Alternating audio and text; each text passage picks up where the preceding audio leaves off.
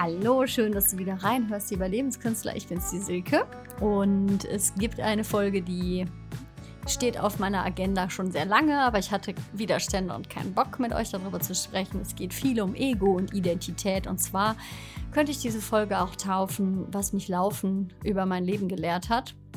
Und es geht um ähm, körperliche Herausforderungen, also Sport oder Vergleiche, was unser Ego da mit uns hat und wo wir quasi in dem Prozess ähm, so ein bisschen einen Shift herstellen können, um dann quasi viel über uns zu lernen und auch natürlich viel vom Sport dann auf unseren Alltag übertragen können. Also ein total spannendes Thema, was da alles drinsteckt eigentlich so.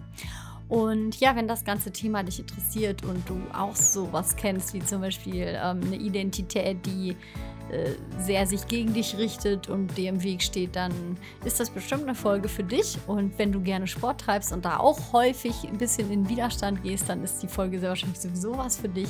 Und ja, am Ende lade ich auch noch zum Austausch ein, aber dazu kommen wir dann am Ende. Und jetzt sage ich einfach nur viel Spaß bei dieser Folge. ja, wie schön. Es ist jetzt, glaube ich, das vierte Mal, dass ich diese Folge starte. Das ist so lustig. Es ist eine Folge mit einem Thema, was ähm, für mich widerstandsbehaftet ist und deshalb mache ich diese Folge. Und zwar, man könnte sie auch taufen, der Weg ist das Ziel oder was mich das Laufen über mein Leben gelehrt hat. Oder es ist auch eine Folge, die viel ums Ego und unsere Identität geht. Meine Identität zum Beispiel ist ähm, immer gewesen, dass ich gut im Sport bin, dass ich sportlich bin, dass ich fit bin. Und ähm, ja, wenn wir etwas über uns glauben, was uns zum Beispiel in dem Fall eher einen hohen Selbstwert gibt, also unser Ego auch gut füttert, weil wir gewohnt sind, da auch Anerkennung darüber zu erhalten. das ist ein interessantes Thema, wenn das auf den Kopf gestellt wird. Trailrunning hat für mich dieses, diese Identität gecrashed, könnte man so sagen. Ähm, kurzer äh, Exkurs, Trailrunning, falls du es nicht ähm, genau wissen solltest, das ist zum einen, dass man ähm, hügelige Wege läuft, also einfach nicht auf Straßen und auf Betonwegen und so, sondern sich kleine Wege sucht und auch gerne durch Wälder und über Berg, Stock und Stein.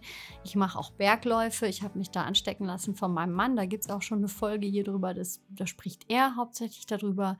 Und ähm, es ist ein wunderschönes Hobby, sehr körperlich herausfordernd. Und ich hatte da vor einiger Zeit mir das Ziel gesetzt, von normaler Hobby mal mäßig, ich gehe mal laufen, so vier, fünf Kilometer Läuferin, ähm, einen Berglauf zu trainieren, so innerhalb von acht Monaten, der in Norwegen über einen Berg ging, in Tromsø. Wunderschöner, wunderschöner Lauf.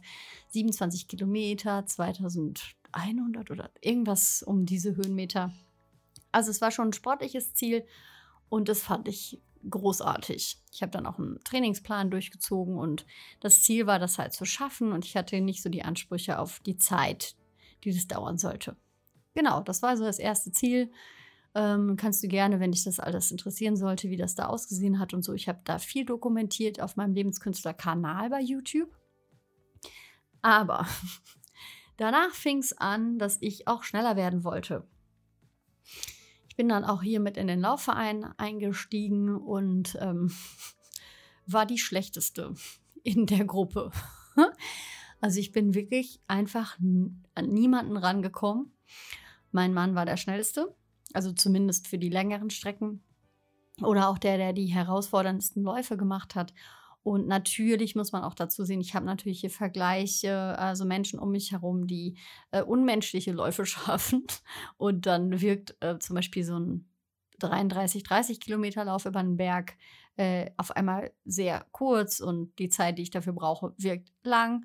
Und das ist natürlich immer so, dass wir mit den Menschen, die direkt in unserem Umfeld sind, die etwas machen, natürlich auch in einem Vergleich stehen, was ja auch immer ganz viele Themen beinhaltet aber äh, meine Identität ist gecrashed. Ich war auf einmal von eigentlich immer die Beste und lern schnell und ähm, bin total sportlich zu lahme Gurke.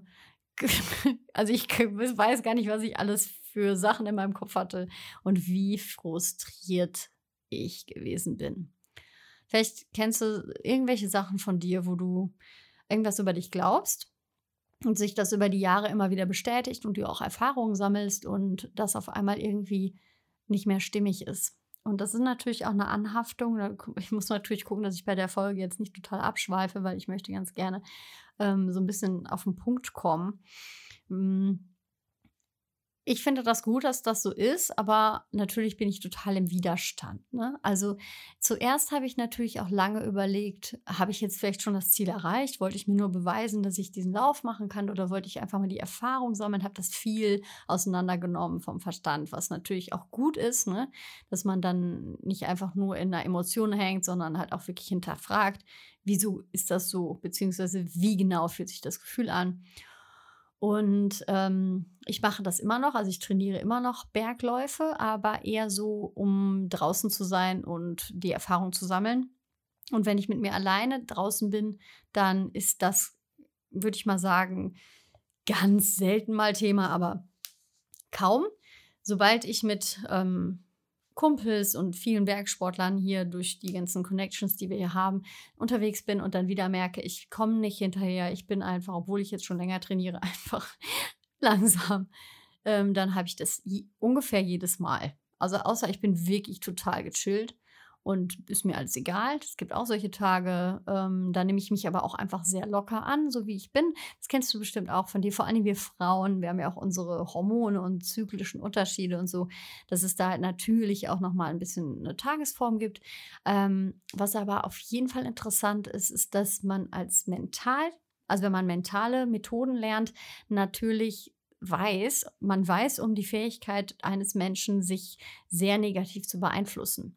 Und was jetzt schon mal der erste Punkt ist, den ich dir auch mitgeben möchte, wenn du solche Sachen von dir kennst, und das muss jetzt natürlich nicht Trailrunning sein, es kann Yoga sein oder Schwimmen oder Walken, also jede andere Art von körperlicher, sportlicher Betätigung, wo du vielleicht ins Vergleichen gehst oder wo du äh, dich nicht gut genug findest oder irgendwas an dir, wie du es machst, also nicht passt, also du dich da schlecht also entwertest.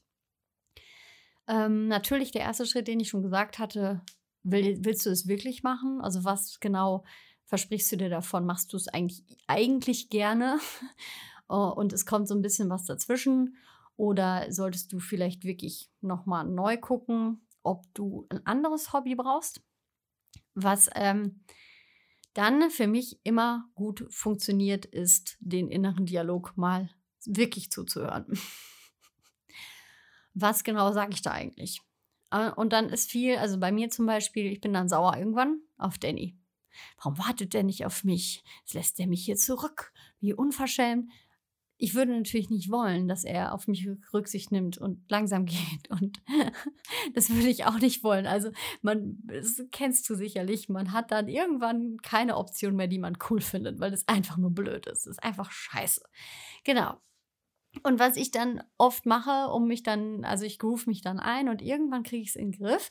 Und meistens ist es dann so, dass ich mich auf meinen Körper einlasse, kleine Schritte mache, wirklich mich auf meinen Atem konzentriere und schaue, dass ich natürlich mich anstrengen darf, aber nicht über den Punkt hinausgehe, wo ich zum Beispiel gar nicht mehr reden kann und so außer Atem bin, dass ich komplett im Eimer bin, weil ähm, wenn du jetzt zum Beispiel als Vergleich ähm, äh, Yoga trainierst und du bist immer in einer Klasse, die einfach schon weiter sind, dann hat man keine Erfolgserlebnisse und man kommt überhaupt nicht dahin, wo die anderen sind. Das heißt, da muss man natürlich für sich, sich selbst ganz doll wertschätzen und in eine andere Klasse gehen. Ne? Also erstmal einfach da mit, mitlaufen, mit dem man, wo man gerade ist. Und ja, das kann natürlich für das Ego und für die Identität erstmal ein Problem sein. Ähm, was viel wichtiger ist dahinter, ist, dass es natürlich ähm, alles nicht die Wahrheit ist. Also in dem Moment sind sehr viele Faktoren natürlich aktiv. Zum einen das Vergleichen, zum anderen es ist anstrengend zu, und, und es gibt immer die Möglichkeiten, sich für etwas zu entscheiden, also den Fokus auf etwas zu lenken, was uns Energie gibt, oder den Fokus auf etwas zu lenken, was uns die Energie nimmt. Jetzt kommt ein anderes Beispiel, ähm, wo man das super in der Materie erlebt hat, war jetzt diesen Sommer, da habe ich einen Surfkurs belegt. Also wir haben zehn Tage Surfen gelernt. Das war das gleiche in Grün. Übrigens, du wirst jetzt gleich vielleicht schmunzeln, weil das das gleiche Muster ist. Ähm, ich hatte mir das so schön vorgestellt. Ich wollte schon immer surfen lernen. Und ich packe mir so das Surfbrett und wir sind dann so durch den Wind. Das war auf Texel, das äh, an der Nordsee in Holland. Es war sehr stürmisch an dem Tag, aber es fand trotzdem dieser Kurs statt. Und der erste Kurs, den ich hatte, war halt mit Wüstenwellen und also ziemlichem Wind. Und es war sehr anstrengend, überhaupt reinzukommen ins Wasser. Das Surfbrett hat mich quasi nonstop ertränkt. Es war für mich ich wusste nicht, wie die anderen das überhaupt hinkriegen, ihr Brett da reinzukriegen. Da habe ich natürlich dann irgendwann die Technik auch beigebracht bekommen. Aber auch da, ich war angespannt wie sonst was. Also Nie, mein Mann, hat sich irgendwann über mich lustig gemacht, weil wir waren ja ein paar Tage in diesem Kurs und irgendwann meinte er nur so zu mir, boah, du siehst aus, als würdest du mit diesem Surfbrett in den Krieg ziehen.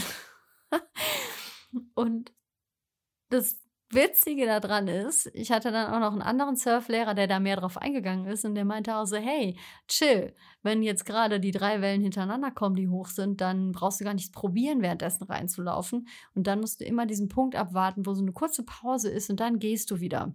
Aber versuch nicht nonstop vorwärts zu kommen, sondern lass dich auf die Situation ein, auf deinen Körper ein und geh mit dem, was ist.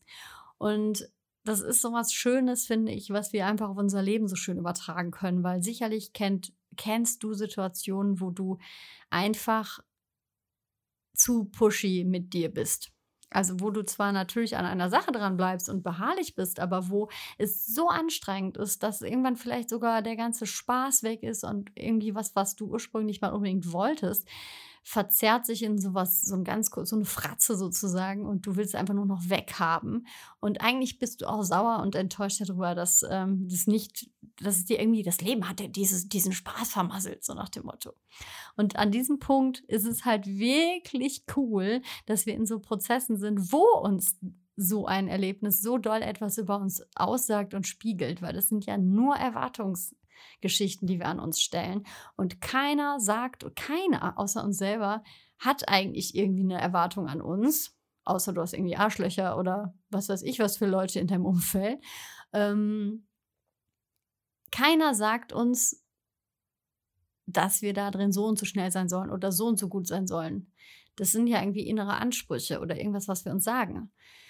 Was ähm, super Mentaltricks sind, ist, wenn man dann einfach sich wirklich irgendwas vorbetet, so wie ähm, je bei jedem Schritt merke ich, wie meine Kraft in den Beinen, also ich erfinde gerade irgendwelche Sachen, aber ich gucke dann immer, dass ich wirklich schöne Sachen auf dem Weg finde, mich auf die kleinen Schritte konzentriere, ist wieder beim Laufen.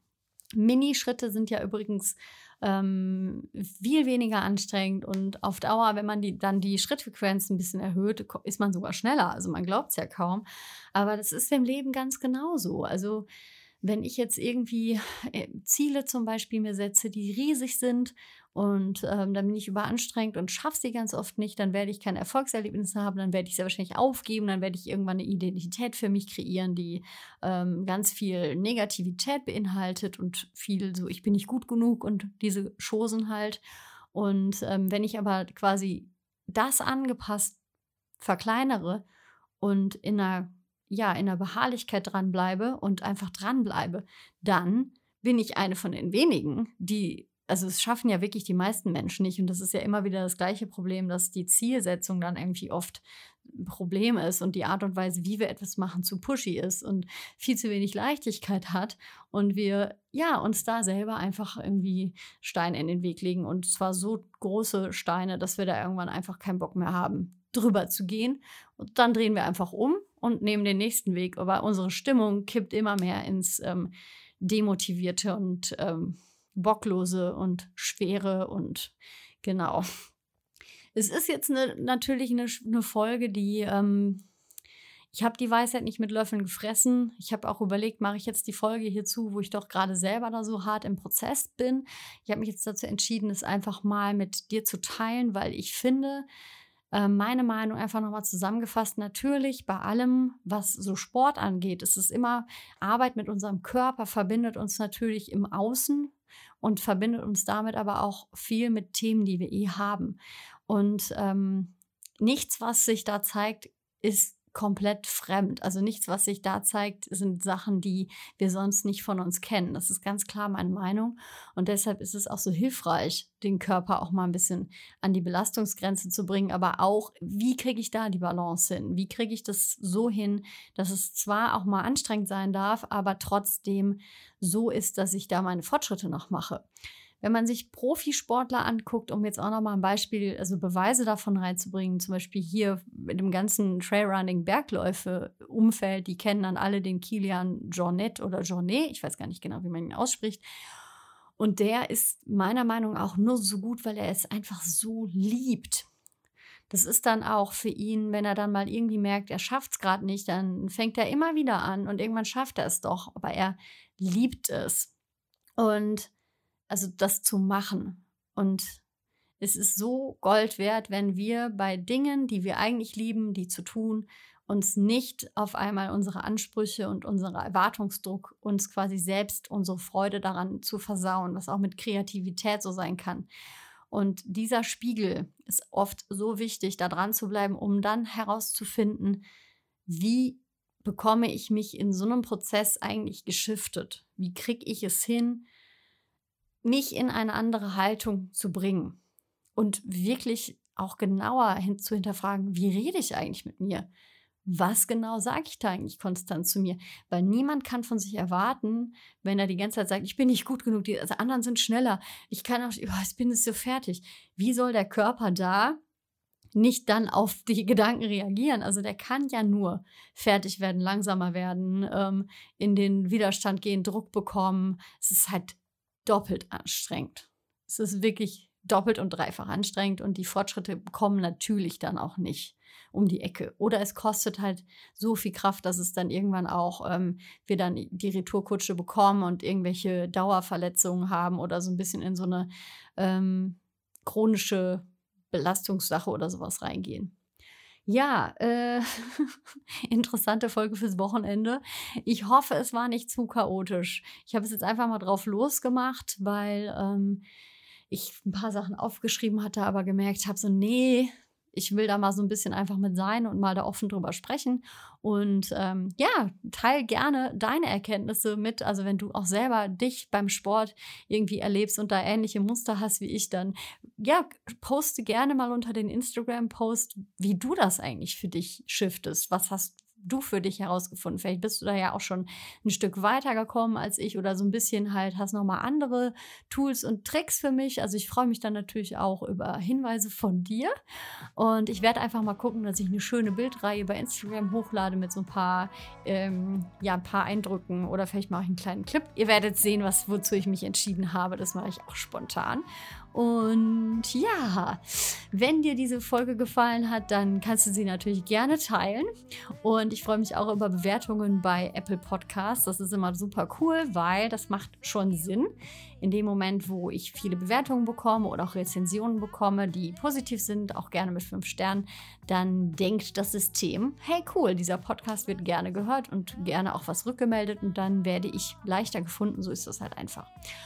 Jo, und ich sage jetzt nur noch, ähm, ich wünsche dir ein schönes Wochenende. Danke fürs Reinhören und bis zum nächsten Mal. Ciao.